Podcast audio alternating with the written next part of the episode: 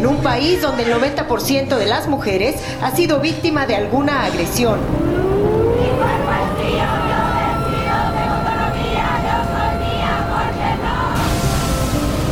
Oaxaca se convirtió esta tarde en la segunda entidad del país en aprobar la despenalización del aborto después de la Ciudad de México.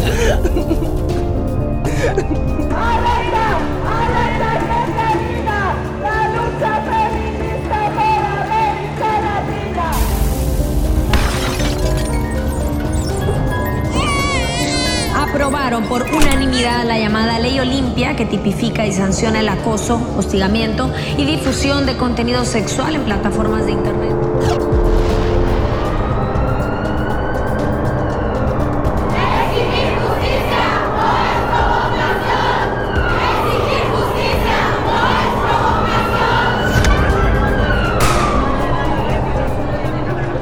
Allá de la cifra, lo de este domingo 8 de marzo del 2020 fue histórico.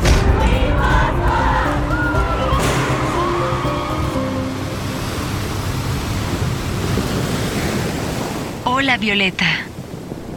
Conducción, Evelyn Aragón.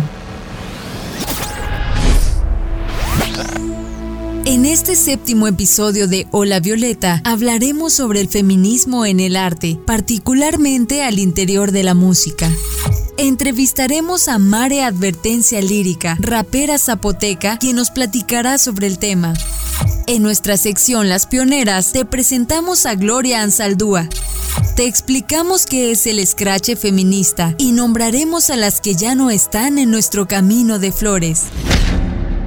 Hola, hola, ¿qué tal? Bienvenidas, bienvenidos a nuestro séptimo episodio de Hola Violeta, nuestro podcast feminista producido en Oaxaca, México. Y desde esta bella tierra les saludamos con mucho gusto el día de hoy. Si ustedes no han escuchado antes este podcast, bueno, tienen mucha tarea porque hay seis episodios anteriores, todos muy buenos y con la intención de abordar en esta primera temporada, pues algunos temas importantes de la agenda feminista actual. Nos acompañado Jacqueline Escamilla para hablar de la violencia política en razón de género. La periodista Soledad Jarquín también estuvo aquí y platicamos con ella de los feminicidios. Yamile Gómez con eh, los derechos sexuales y reproductivos, incluido el aborto. Vilma Cat con las desapariciones. Y Tabico que nos platicó de la violencia de género. Y también Erika Lili que estuvo, bueno, abordando el tema de la alerta de violencia de género. Todos los episodios muy buenos, así que, bueno, pueden escucharlos con calma todos están en las diferentes plataformas de streaming y ahí los pueden estar escuchando, descargando si es que en algún momento los quieren escuchar pues más a detalle, más tranquilamente. Bueno, denle la campanita también a la notificación y ahí les van a ir avisando en el momento que tengamos capítulo nuevo. Y bueno, en este séptimo episodio tenemos invitada de lujo, todas, todas han sido invitadas de lujo obviamente, pero en esta ocasión hablaremos del feminismo desde el arte, particularmente en la música en donde al parecer llegó para quedarse el feminismo y eso nos da mucho aliento de repente a todas las que conformamos el movimiento feminista. Y bueno, también es una de nuestras artistas favoritas, hay que decirlo, en la escena musical oaxaqueña, la rapera Mare Advertencia Lírica, de quien además soy fan, ya le dije hace rato que soy su groupie. Y bueno, en un ratito más la presentamos. Antes el agradecimiento al Sindicato de Trabajadores de la Industria de la Radio y la Televisión y Telecomunicaciones por su apoyo solidario al prestarnos, pues bueno, la cabina para realizar esta grabación. Así que pues muchas gracias. Y bueno, vamos a iniciar como lo hacemos los demás episodios con nuestra sección Las Pioneras, donde les presentamos alguna mujer que ha sido o sigue siendo referente de la lucha de las mujeres, la lucha por sus derechos, por nuestros derechos. Así que vamos juntas a conocer a nuestra pionera de hoy.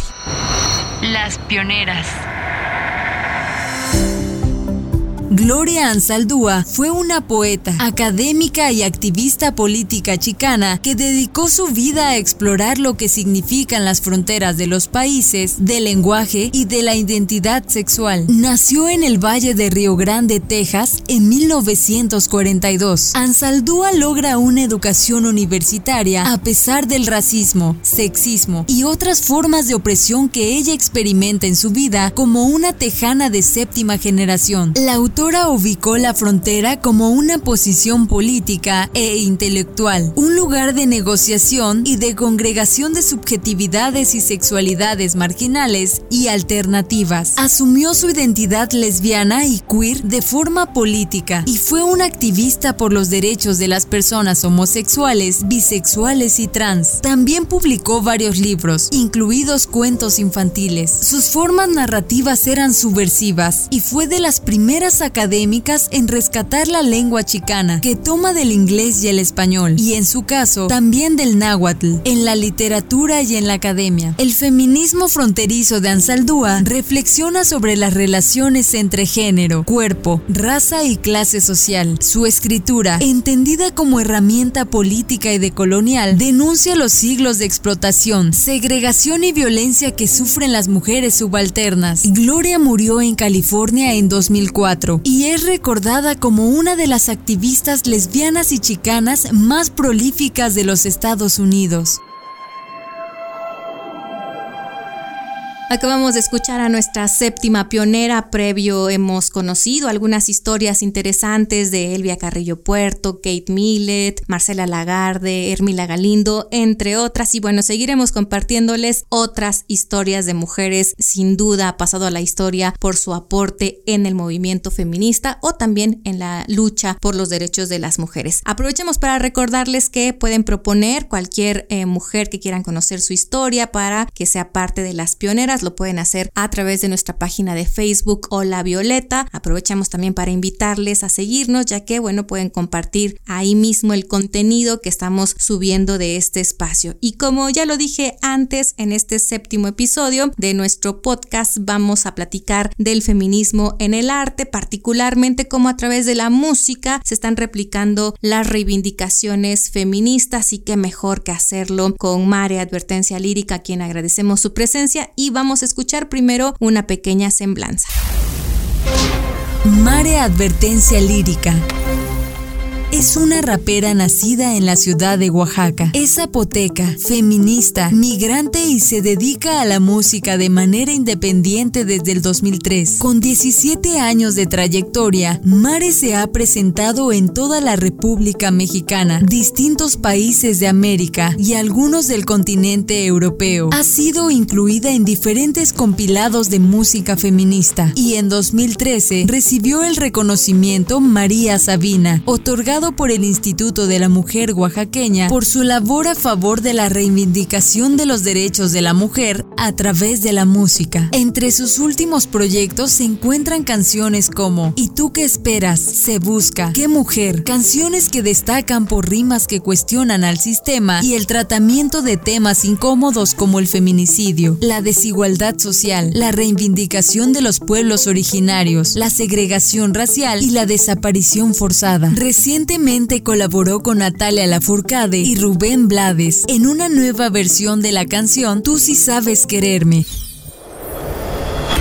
Bienvenida, Mare. Muchas gracias por aceptar la invitación a nuestro podcast. Qué gusto tenerte aquí. Al contrario, muchas gracias por invitarme al espacio y pues también a toda la gente que escucha y sigue este podcast. Pues bueno, Mare es una gran artista. La verdad es que no hace falta mucha presentación. Ya nos contará más adelante cuáles son los proyectos, pero particularmente ha habido un tema con Mare. Tiene una gran carrera, es una de las guerreras en cuanto a las palabras. Y bueno, ¿cómo te ha tratado la vida en estos últimos meses? No me puedo quejar. En realidad ha sido, yo creo que para toda la humanidad, pues sí, muy incierto este tema de la pandemia. Sin embargo, a mí me ha permitido un poco volver a Oaxaca. Soy una persona migrante. Por un momento pensé que ya iba a estar varada en Oaxaca. Sin embargo, ya volví a las andadas, ya he andado moviéndome bastante. Pero lo que sí me ha permitido y lo que he logrado, pues es de nuevo como conectarme con mis proyectos pasados, ¿no? Con todas las cosas pendientes que tenía en términos términos musicales, en términos de organizar incluso, ¿no? En plataformas digitales yo no existía, ahora ya pueden encontrar parte de la música ahí, poco a poco vamos a ir subiendo cosas. Y bueno, en la, en la parte creativa han sucedido pues muchas novedades, me siento muy agradecida también de poder tener pues este espacio para poner de nuevo ahí a crear, a concretar proyectos y claro, ¿no? En la, en la expectativa también de cómo va cambiante el mundo y todo lo que nos va atravesando y tratar de irlo sorteando, yo creo que como el resto pues pues el resto de la gente. Totalmente. Oye, y ya escuchamos una pues semblanza tuya con relación a quién es Mare Advertencia Lírica, pero a mí me gustaría preguntarte de viva voz quién es Mare, particularmente tomando en cuenta estas reivindicaciones que hace siempre tanto del feminismo, de lo indígena, de la periferia. ¿Quién es Mare Advertencia Lírica tomando en cuenta estas características, si quieres decirle? Bueno, es difícil de repente ponerme etiquetas. Para mí ha sido, yo creo que reivindicaciones que he logrado hacer. Soy una persona que ha tenido que transitar diferentes historias, que ha tenido que reconocer su propia historia. Y en estos cambios también que suceden alrededor, pues he logrado encontrarme como en estas luchas, en estas reivindicaciones, en estas intersecciones que me van marcando con qué cara enfrento al mundo, ¿no? Para mí mucho de lo que me nombro justo como zapoteca, como periférica, como migrante, como feminista, tiene que ver como el lugar en el que el mundo me colocó y a partir de ahí cómo lo enfrento, ¿no? Decido tomar este lugar como mi trinchera y tratar también desde ahí de construir, ¿no? Soy una persona que en ese sentido eh, me gusta confrontar, me gusta confrontar la realidad, la historia que me, que me otorgaron, el condicionamiento que hubo a través de mi historia para poder también desde ahí empezar a generar mi propia, pues mi propio camino, ¿no? Mi propia, mi propia verdad y tratar además en eso de encontrar nuestras historias colectivas, que al final de cuentas yo creo que nos vamos aliando, nos vamos uniendo, nos vamos encontrando desde estas particularidades también de territorio, de raza, de género, donde la historia mía pues no es solo mía, ¿no? Nos vamos encontrando y nos vamos descubriendo también y al final de cuentas yo creo que como rapera también soy una contadora de historias. ¿Y cómo miras la realidad que nos está tocando vivir a las mujeres en estos momentos? Hace un ratito platicaba contigo de las desapariciones, pero también están los feminicidios. ¿A ti qué es lo que más te preocupa actualmente pues de lo que estamos viviendo las mujeres? Me parece que algo que ha dejado ver esta pandemia es la deshumanización que nos ha atravesado, es el sentir poca empatía hacia la problemática que pueda tener otra persona, como estamos muy acostumbrados, muy acostumbrados a que si estoy bien particularmente, el resto del mundo no me preocupa, ¿no? Y lo que ha dejado ver es que no puede ser así, o sea, a menos que nos cuidemos entre todas las personas, no vamos a poder mejorar, ¿no? No vamos a poder sobrevivir incluso. Lamentablemente es que justo en estos procesos donde se marca, ¿no? La sana distancia y quedarse en casa, vemos que el riesgo no ha disminuido, sino al contrario, ¿no? Las cifras de violencia se han disparado en términos de género, pero también en términos, pues, de la ruptura del tejido social, ¿no?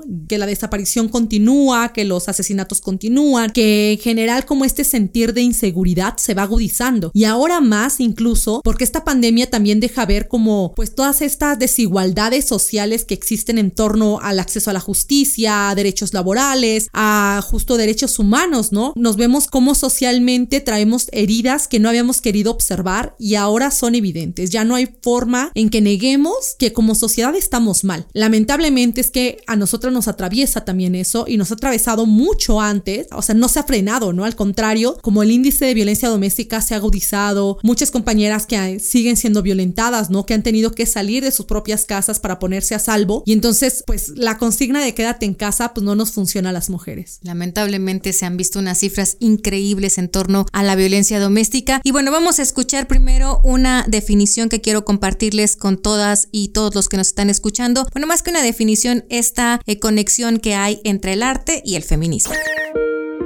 Desde el feminismo de los años 70, el arte realizado por mujeres se planteó cuestionar los valores de la cultura y la representación que se tenía de las mujeres derivado de la perspectiva y la visión masculina. En 1971, Linda Noshlin publicó su ya célebre ensayo ¿Por qué no han existido grandes artistas mujeres? En este, la autora ponía en jaque la noción del genio y el canon masculino que ya habían regido y estructurado las diversas disciplinas. De acuerdo con especialistas, con este texto se inauguró un campo de investigación que pretendía generar conciencia colectiva sobre el papel de las mujeres en el arte. Las obras hechas por artistas mujeres buscaban abrir camino a nuevas ideas sobre la mujer y lo femenino, conscientes de los estereotipos y las construcciones sociales y culturales, mostrando cómo éstas adquieren un empoderamiento cada vez mayor. Entre algunos de los temas que incluyen en el arte son las funciones biológicas femeninas, su sexualidad o la maternidad. De ahí que se denomina un arte político, heredero de la consigna lo personal es político, un arte hecho por mujeres, sobre las mujeres y su situación social, tratando temas como la violación, el racismo o las condiciones laborales.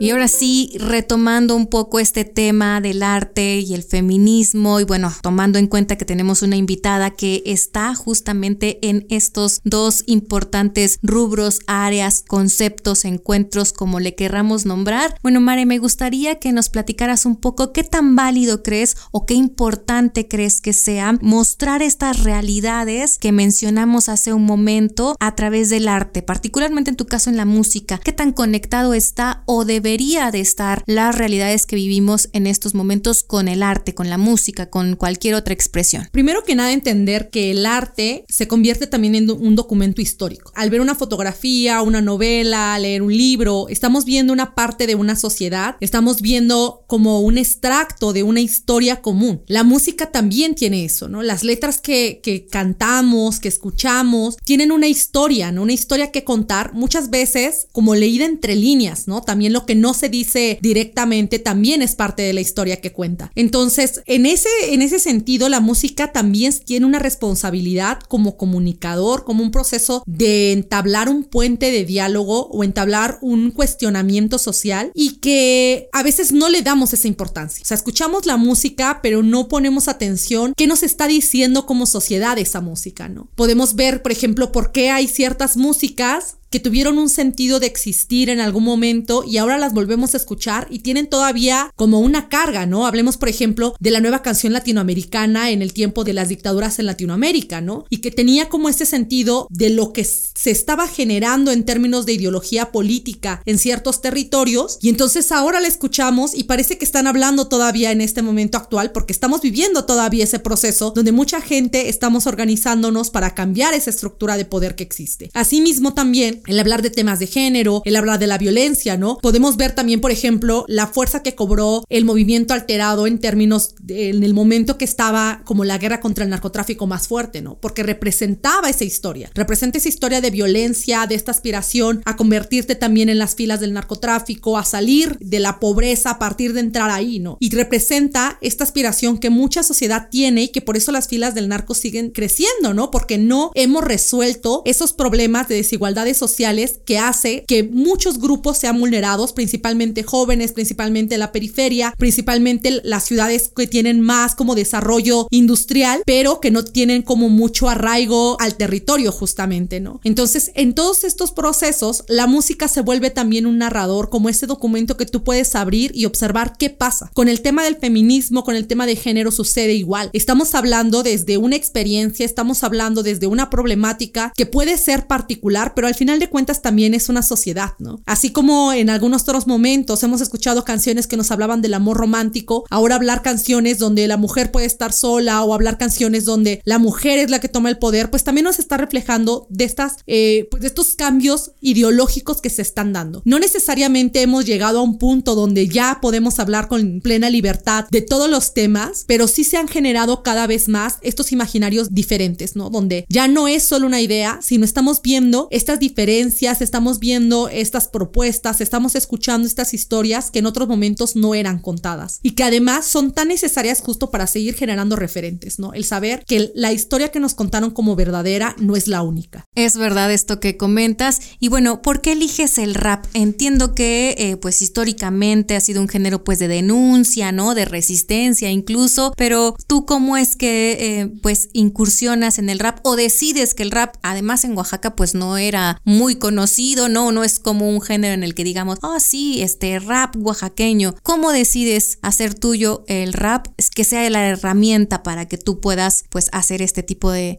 música que realizas. Yo creo que tiene que ver con la libertad creativa. Oaxaca es un lugar que tiene mucha cultura, que tiene muchos géneros musicales, que se desarrollan como muchas propuestas culturales, pero que lamentablemente también responde muchas veces a un folclorismo, a una caricaturización de las historias, ¿no? De narrativa, donde hay una ausencia de estas otras narrativas de la gente que hemos salido desplazada de nuestras comunidades, de la gente que vino de vuelta de Estados Unidos, de la gente que estamos en esta contradicción de nuestras identidades al crecer en la ciudad, pero siendo de pueblos originarios, ¿no? Como que no siempre encontramos espacios donde podemos hablar de lo que queremos. Para mí fue una necesidad y en el rap encontré esa libertad donde yo podía contar lo que yo quisiera, con las palabras que quisiera, de la manera que quisiera. No tenía que tener como una preparación musical o artística real, sino era como muy intuitivo. Y además, en esta necesidad de catarsis me permitía, ¿no? Porque en el rap no te cuestionan porque estás enojada. Tú puedes gritar, puedes hablar fuerte y no te van a cuestionar eso, como si en otros lados de la sociedad, ¿no? Donde las mujeres tenemos que vernos lindas, tenemos que ser amables, tenemos que mantenernos serenas, ¿no? Somos las que estamos enteras y las que somos las cuidadoras, ¿no? Entonces, las características de dulzura, de pasividad, están permeadas en muchos otros sectores de la cultura y el rap no, o sea, el rap es como, ya sabíamos que era contestatario, ya sabíamos que era de denuncia, ya sabíamos que tenía mucho coraje, que tenía mucho enojo, que hay mucha gente incluso lo catalogaba de violento, ¿no? Claro, porque el lugar desde donde se origina ha sido así, o sea, somos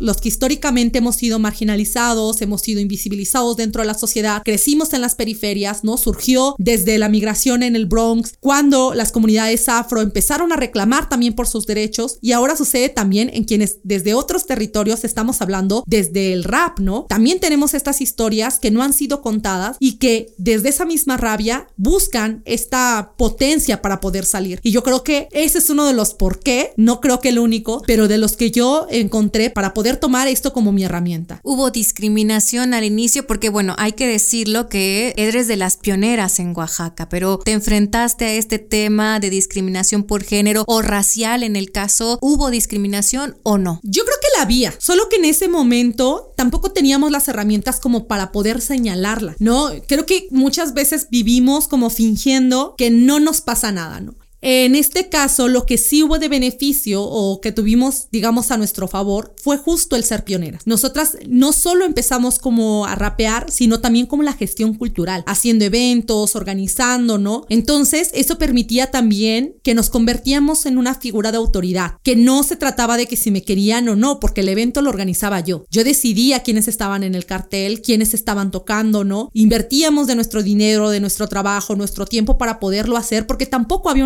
que pelear, ¿no? No había nada, éramos como justo esa primera avanzada que estaba generando cosas y que en ese sentido yo siento que fue más fácil porque no tenía que pedirle como el consentimiento a nadie, ¿no? Yo trabajaba mucho y sigo trabajando hasta el día de hoy para poder cumplir proyectos, para poder gestionar propuestas culturales, para poder llevar a cabo, pues sí, eventos, talleres, ¿no? Sigo como en ese proceso y desde entonces lo aprendí. No había nada, entonces teníamos que buscar desde algún lugar, ¿no? Y afortunadamente también el hip hop permite como esta idea de, de hacerlo comunitariamente, de que tenemos que construir nuestros eventos, tenemos que generar nuestras grabaciones, ¿no? Entonces, además, no era yo única. En ese primer momento, te estoy hablando de hace 17 años, ya había otras mujeres, ya había como no solo en el rap, había grafiteras, había alguna que bailaba, ¿no? Entonces ya habíamos, estábamos ahí, siempre estuvimos ahí, solo que en ese momento también teníamos un poder mayor porque nosotras éramos las que estábamos organizando, que lamentablemente es que después de esa primera generación, generación, muchas mujeres han abandonado, se han estado, pero se van, se terminan yendo, también por las mismas demandas sociales, ¿no? El tener que estudiar, el convertirse en amas de casa, el maternar y, y la complicancia que existe al tener que hacerse cargo solas muchas veces, ¿no? Entonces hace difícil que otras mujeres se sientan cómodas o se sientan que pueden continuar haciendo rap, pero siento que para mí, por lo menos en lo particular, decidí que iba a ser mi vida, ¿no? No había, no había otra alternativa, entonces tuve que aferrarme y tuve que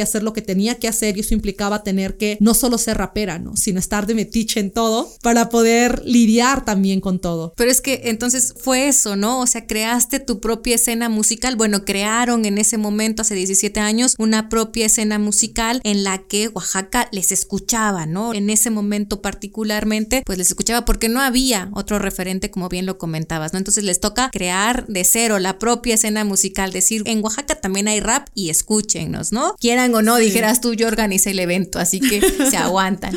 Oye, Mare, y si tuvieras que describir el rap feminista, ¿cómo lo definirías? Pienso que responde a, una coyuntura. Eh, siento que en México, justo hablando en términos de estadística, ¿no? Hablamos de los feminicidios, de la desaparición forzada, de la desaparición de mujeres. Vemos la violencia que existe, siendo también atravesado por el racismo, por la xenofobia, por el clasismo. Entonces, cuando empieza a surgir un movimiento de rap feminista, fue también como parte de ese mismo impulso que ya estaba sucediendo, que ya había, ¿no? Muchas mujeres antes, digo, ahora desde el rap podemos reivindicarnos feministas, pero no somos las primeras reivindicadas feministas dentro del arte. Ya había otros referentes, ya había otras mujeres peleando. En términos de defensa del territorio, por ejemplo, hay un montón de mujeres que ni siquiera se han nombrado feministas, pero están ahí dando la lucha. Y esos referentes nos ayudaron para que fuera más sencillo reivindicarnos desde ahí. Entonces, creo que también fue como en este proceso con las leyes pro vida, en este proceso como de reconocer como pues esta violencia feminicida que nos estaba tocando ya, ¿no? A la puerta, que ya estaba cercano, que empieza también a haber una necesidad de tener que reivindicarnos, de tener que tomar postura y que al final de cuentas creo, el tomar postura también te vuelve como aliada de otras mujeres, ¿no? Yo siento que es como salir de nuevo a la luz, ¿no? Que cuando una se nombra feminista se hace visible para otras mujeres, así como en algún momento nos nombramos raperas, ¿no? El tener que salir y tomar nuestra palabra y usar como esa herramienta fue también un reto y después fue también decir, bueno, ¿qué historias quiero contar a partir de la que soy y la, que, y la historia que me atraviesa? Entonces, yo creo que también a mí me tocó ser como de las primeras que se reivindicó como feminista dentro del rap, después de un proceso personal que yo misma tuve que conciliarme con el término, pero fue más sencillo, creo, ahora para las que venían después, ¿no? Ahora hay muchas mujeres feministas dentro del rap y muchas compañeras feministas que están escuchando rap, que nos volvimos a encontrar, digamos, también desde las calles, desde la organización, desde las necesidades, pero al final de cuentas, pues desde una lucha común que existe porque vivimos en un país que no nos deja otra opción. Claro, por supuesto. Y hoy en día, Mare, estás en el top 10 de feministas raperas en Latinoamérica. Ahí va mi pregunta, más o menos.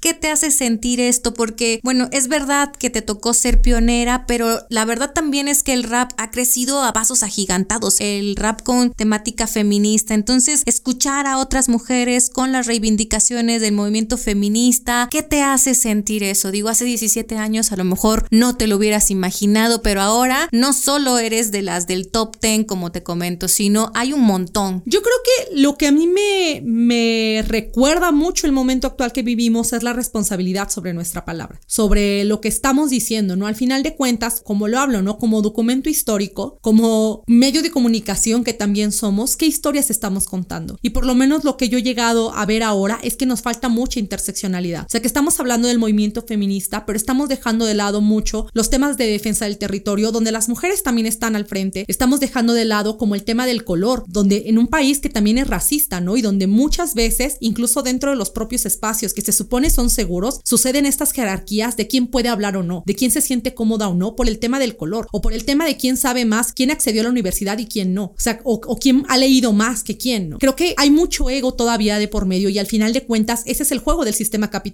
¿no? Pensar que individualmente vamos a ganar una lucha, ¿no? Vamos a estar bien en la medida que individualmente logremos el éxito. Sin embargo, necesitamos observar alrededor qué otras cosas están sucediendo, ¿no? Qué otras luchas también se tienen que librar en común, porque al final de cuentas quizá podemos encontrarnos, ¿no? En algunos espacios, pero cuando salimos a la calle tenemos también muchas veces el riesgo de volver o no a casa, ¿no? De no saber si la persona con quien estás no se va a volver un, un agresor, ¿no? O no saber si vas a ser una de las víctimas colaterales de una guerra que sigue y te va a tocar, porque la estadística está en contra nuestra, no solo por ser mujeres, sino también por el vivir en algún territorio, por el tener también una lengua, por el tener que desplazarte económicamente hacia algún otro lugar, también te vuelve a poner en riesgo y eso muchas veces no lo estamos observando. Yo creo que más que nunca tenemos que empezar a voltear a ver fuera de nuestro privilegio y empezar a escuchar qué son esas otras historias que no nos han tocado ver. El saber que hay un montón de cosas que están sucediendo a la mismo par que las mujeres estamos emprendiendo nuestra lucha por nuestros derechos humanos, por nuestro reconocimiento. Hay un montón de cosas sucediendo también alrededor con las que tenemos que estar en contacto. Definitivamente. Si tuvieras que definir o recordar, hacer una remembranza de tu primera rola en la que pudiste colocar abiertamente el tema feminista y lo que implicó en la escena musical, digámoslo así, ¿cuál sería y en qué momento fue? O sea, ¿cuál fue la reacción también del público cuando dijiste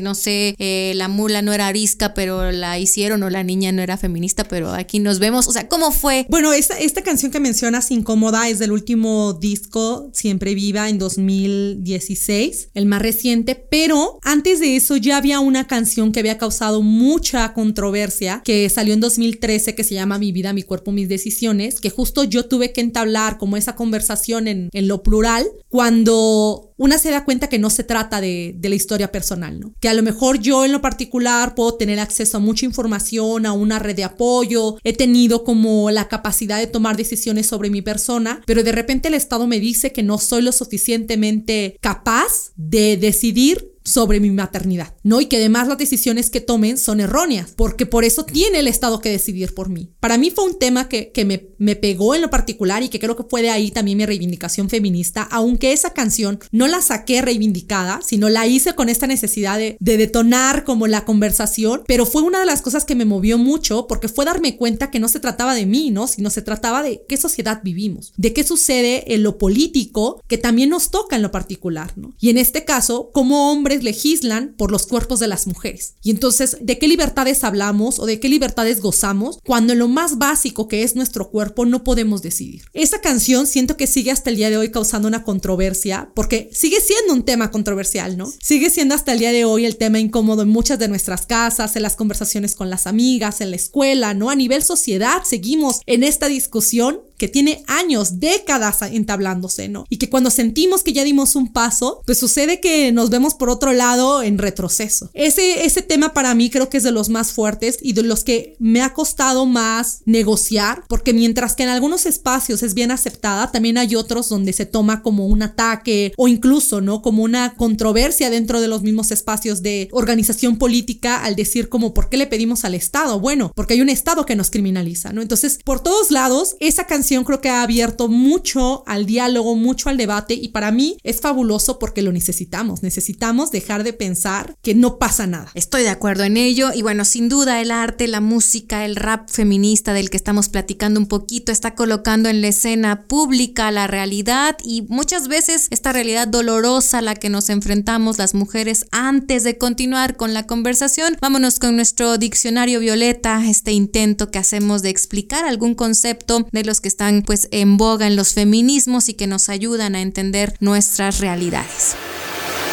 Diccionario Violeta. El escrache feminista tiene cada vez mayor popularidad para referirse a la estrategia de denuncia pública que realizan las mujeres víctimas de violencia sexual en contra de una figura pública o de poder. Quienes hacen uso de esta práctica refieren que es el único camino para muchas de las mujeres, ya que el sistema de justicia es insuficiente y revictimizante. También explican que las leyes y los procedimientos jurídicos actuales no están diseñados para proteger a las víctimas de violencia sexual, pues las someten a acareos con sus agresores, a repetir su historia una y otra vez frente a diferentes funcionarios, al juicio moral de la policía, los fiscales y jueces y a la impunidad. Así pues, frente a la falta de justicia estatal, se plantea una justicia alternativa, la del escarnio público. La práctica del escrache nació en Argentina en 1997 para señalar a los protagonistas de la represión militar y se ha convertido en una forma de reivindicación social ante la impotencia o la injusticia. En otras palabras, buscaba poner en evidencia a quien la sociedad considera culpable de algún delito. De ahí que se convirtió en una herramienta para sancionar socialmente a los represores. En su sentido más general, el escrache significa arruinar la reputación de alguien revelando hechos de su pasado. El movimiento feminista desempolvó el término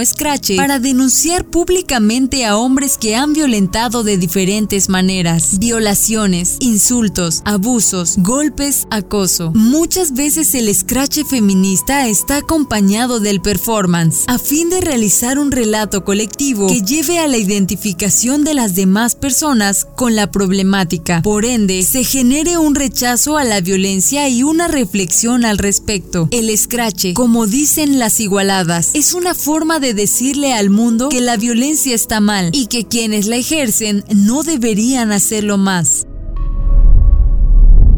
Estamos de vuelta y seguimos platicando con nuestra invitada Mare Advertencia Lírica. Y bueno, hace poco Mare leía yo que la música es también evidentemente un mensaje político. Y si hablamos de que lo personal es político, ¿verdad? La situación que enfrentamos las mujeres, bueno, debería estar en todos lados, aprovechando cualquier reflector, cualquier micrófono. ¿Por qué es importante manifestar estos mensajes? Pues justo eso, ¿no? Creo que hay una realidad innegable y la música se vuelve también una herramienta más para denunciar, para convocar, para poder problematizar. Lamentablemente es que el arte en muchos espacios se ha convertido también solo en algo en algo bello. Pensamos mucho como pues en estas bellas artes donde tiene que ser estético, tiene que funcionar bajo una lógica de belleza, ¿no? Hasta el mismo arte también está codificado bajo estos parámetros y se hace difícil encontrar o establecer estas grietas que yo creo que es lo que se convierte también esta música que tiene otros mensajes, ¿no? Somos grietas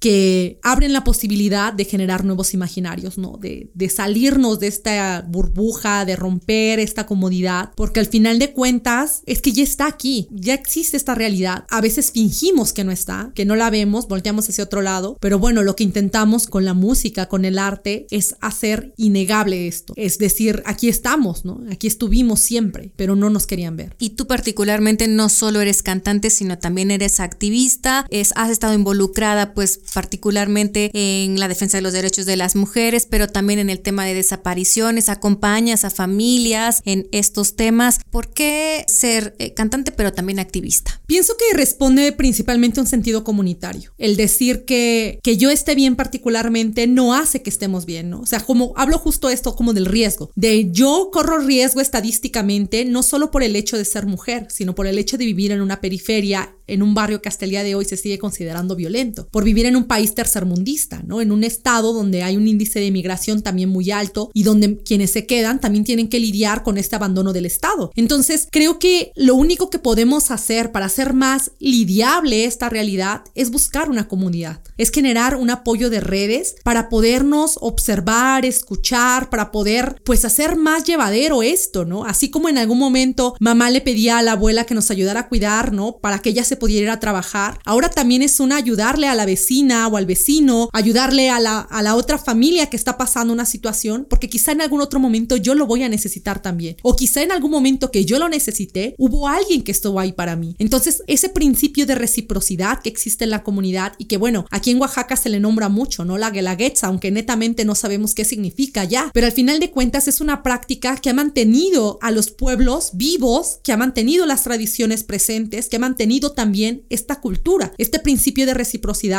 en el que si yo puedo apoyar a otra persona, sé que esa persona va a sentirse también en la, en la correspondencia. O si yo necesito ayuda y recibo esa ayuda, yo tengo que dar esa correspondencia ahora. Quizá no es, no es la misma forma, quizá no a la misma persona, pero quedamos en una deuda, quedamos en una, en una responsabilidad sobre la otra persona, sobre la comunidad misma, ¿no? ¿Qué estoy aportando yo a mi comunidad? Creo que eso es difícil de entender cuando nos hemos alejado de, nuestro, de nuestros orígenes de nuestras raíces, cuando no crecemos dentro de una comunidad. Pero al final de cuentas, eso es lo que nos ha mantenido en muchos sentidos a salvo. El podernos encontrar desde la empatía, desde lo común, desde estos diálogos colectivos, desde nuestra propia humanidad. O sea, como animales sociables necesitamos de una manada. Pero ¿qué estamos construyendo como manada? O sea, ¿quiénes son nuestra red de apoyo? ¿Quiénes son nuestros enlaces? ¿Quiénes son la gente con la que nos estamos ayudando, ¿no? Para hacer más vivible la vida. Definitivamente. Y además tú sí ves el rap como una herramienta de cambio social? Te lo pregunto porque, bueno, eh, tú también das talleres con relación a esto y no es que eh, salgamos ya rapeando cuando tomamos un taller contigo, pero sí es súper importante, pues bueno, este, este tema, esta labor que haces y lo pregunto así, ¿crees que o utilizas el rap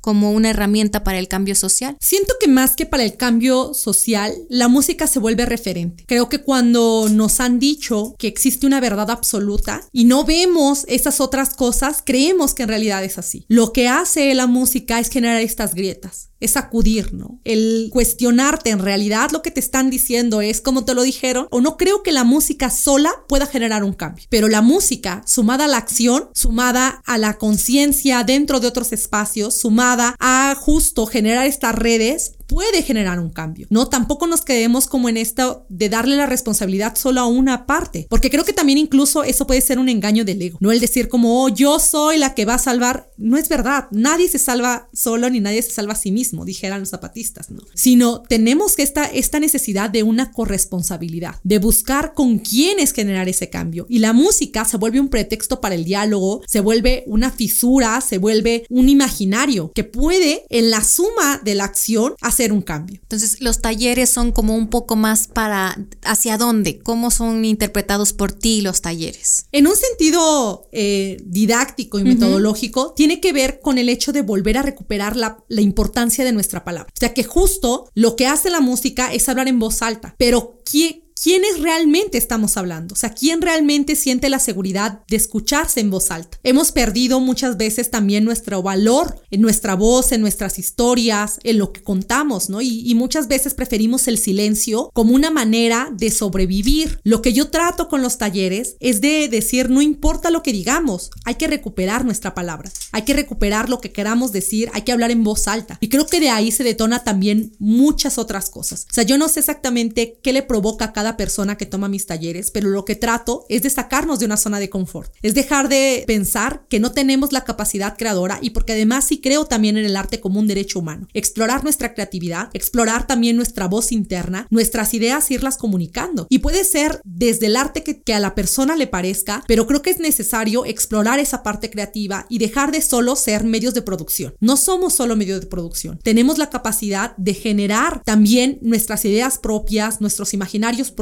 y nuestros imaginarios colectivos, pero a partir de validar la importancia de nuestras historias personales. Y qué importante lo que comentas, fíjate, eso de recuperar la voz, lo estabas mencionando y hacía clic con eh, las clases de autodefensa, cuando te dicen, o sea, justamente el no bien puesto, no bien gritado, porque es hasta un asunto de, pues, de actitud, ¿no? El recuperar la voz, el, el decir las palabras como son, me hacía como mucho sentido esto que dices de recuperar nuestra voz y bueno, de contar nuestras historias también me parece algo que definitivamente tendríamos que estar trabajando todas y todos, no por creernos artistas, sino más bien pues por, por utilizarlo como una herramienta, ¿no? Entonces me parece como bastante interesante esto que planteas de recuperar nuestra voz. Y bueno, también en el tema, Mare, pues de que hay eh, actualmente, pues bueno, canciones, eh, artistas que se han convertido casi casi en íconos, ¿no? Bueno, por ejemplo, recientemente la canción de Vivir Quintana, ¿no? Que bueno, además tremenda canción y lo que ha significado para el movimiento feminista, ¿no? Es como las voces de las mujeres se están uniendo para exigir un alto a la violencia de género y feminicida. Sí, yo creo que como ahora bien lo vemos, ha cobrado esta fuerza el movimiento feminista y que también ha, esta agenda se está viendo en la música. Pero como digo, o sea, en muchos momentos la música se ha vuelto también esta, esta narrativa que se necesita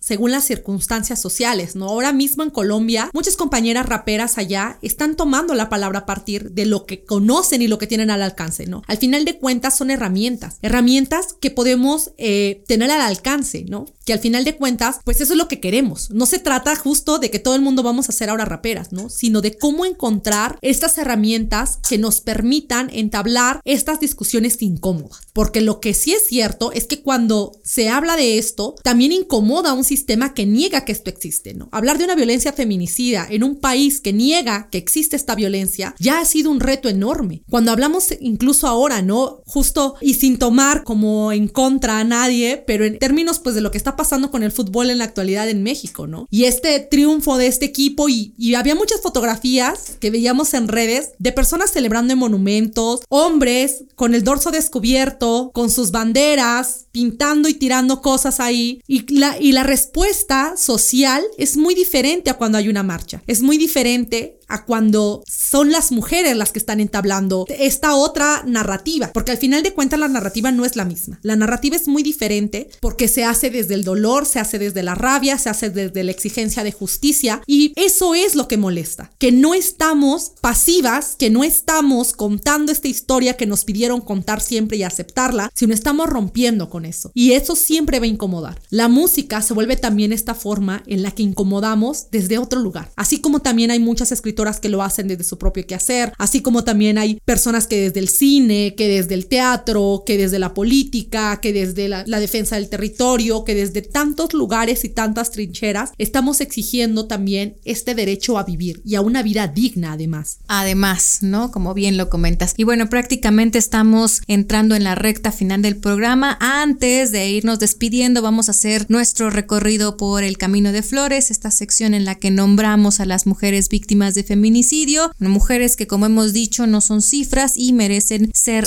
nombradas. Vamos. Camino de Flores.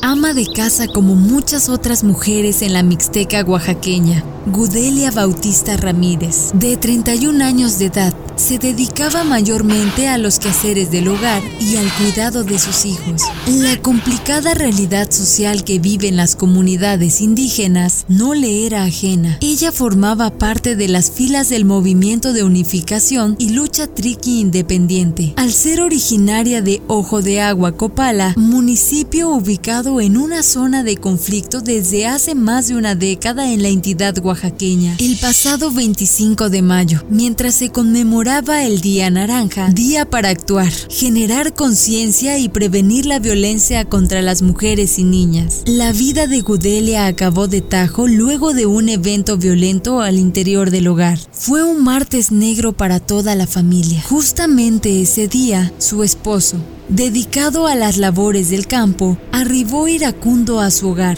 y comenzó a discutir con Gudelia. Algo no estaba bien. La situación se tornó cada vez más violenta, todo ante los ojos de sus dos hijos, quienes difícilmente olvidarán la fecha. De los gritos del hombre pasaron a los golpes, después a la amenaza de muerte directa. El agresor, con su escopeta en mano, se lanzó hacia quien fuera su esposa. Ella valientemente lo encaró. Forcejearon. La escopeta se disparó y Gudelia cayó inmediatamente al piso. Un impacto de arma de fuego en el rostro terminó con la vida de Gudelia. Su cuerpo inerte quedó tendido al interior de su hogar. Justicia para Gudelia. Justicia para todas.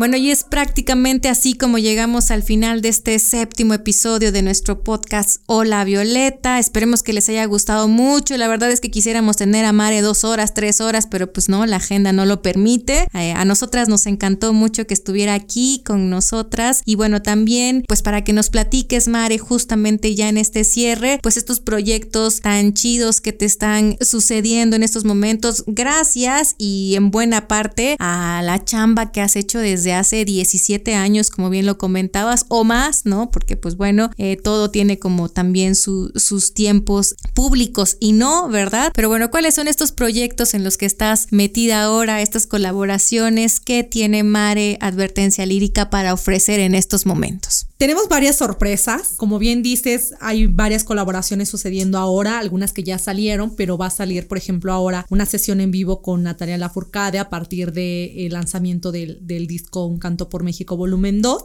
Eso, digamos, eh, en colaboración grande, ah, porque está sonando mucho ahora y agradezco también a la gente que, que ha apoyado que se ha acercado al proyecto a partir de esto. También en, en, temas particulares, o sea, en personales, estoy generando nueva música. Vamos a estar subiendo ya a plataformas, eh, pues nueva música en los próximos meses. Estamos tratando de agarrar como ya fuerza y tratar de hacer un lanzamiento por mes. Entonces, toca próximamente video también colaborativo con unas compañeras eh, músicas de, compañeras y compañeros músicos de Filadelfia y de Son aquí en México. Tenemos algunos lanzamientos personales con video incluidos, así que chequen todos los canales de, de, la música, tanto en YouTube como en Spotify. Y bueno, la plataforma digital que sea de su agrado, eh, pero vienen varias cosas. De, de, hecho, este año cerramos también con un EP de relanzamiento de Siempre Viva ahora en, en medios digitales, en las plataformas digitales, y lanzamos un EP también que se llama El Orden del Caos, o bueno, todavía no está totalmente definido el nombre, pero por ahí va, que eh, es en colaboración con diferentes productores y productoras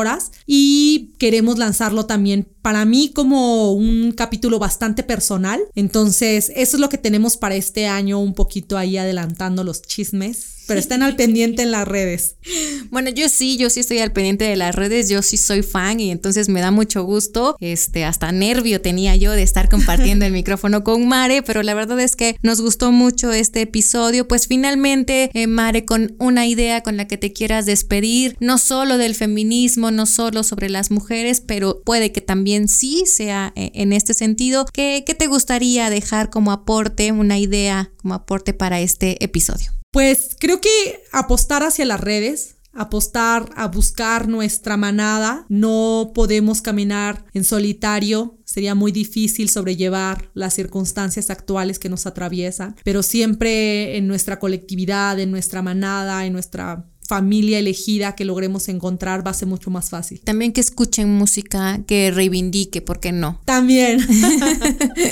que puede ser una buena invitación a las morras, a, también a los varones que nos escuchan. Así que, pues bueno, nosotras sí les invitamos a que estén muy pendientes de la trayectoria de Mare. La verdad es que es una chava súper chambeadora, muy talentosa y solidaria también. En los eventos en los que se le convoca por alguna causa, pues la verdad es que ha estado ahí y eso es muy chido y se le reconoce pues eh, doblemente, no solamente el talento, sino también la disposición que tiene con otros movimientos, lo cual le ha dado el lugar que tiene actualmente en Oaxaca y bueno, esperemos que todo México y Latinoamérica además. Pues así concluimos nuestro séptimo episodio. Mi nombre es Evelyn Aragón, les esperamos con mucho gusto el próximo. Recuerden que tenemos episodio cada 15 días, gracias a Fernanda Ríos en la voz off, a Tolentino en la producción. Nos escuchamos hasta la próxima. Bye bye.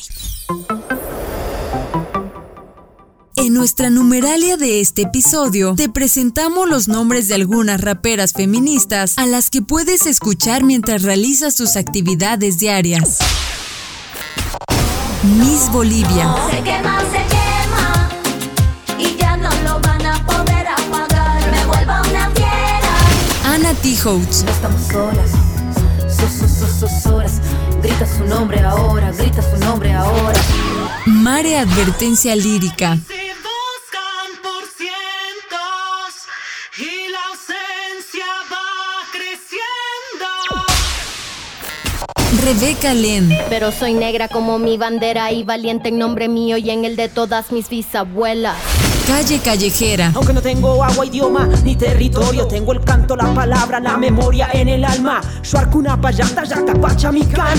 Anarquía Ruiz. No, no, no como producto. No, no, no como objeto. No, no, no soy tu producto. No. Jessie P. Algunos dicen que el dinero compra todo, que cuando tienes tanto vales, no hay otro modo. Mundo materialista y superficial, la cuna en que naciste te da personalidad. Que Danay Suárez. Yo aprendí que la calma es buena consejera a la hora de tomar decisiones certeras. Que yo no soy la malita. Diana Abella. Fuerza es mi rap de las calles, la conciencia. Mi causa, el hip hop y el delito, la resistencia. Hacerle infiel a mis versos consagrados a mentir. Oveja Negra. de abajo de todo el avia yala. Se lanza el aullido, responden en la montaña. En todo el planeta pinta el color. Audrey Funk. No me represent, no me representas, no. Yo me represento, yo me represento hoy. Vamos a darle movimiento. Voz of Fernanda Ríos. Producción Tolentino. Asistente de grabación Antonio. Conducción Evelyn Aragón. Contacto Hola Violeta Podcast arroba. Facebook Hola Violeta.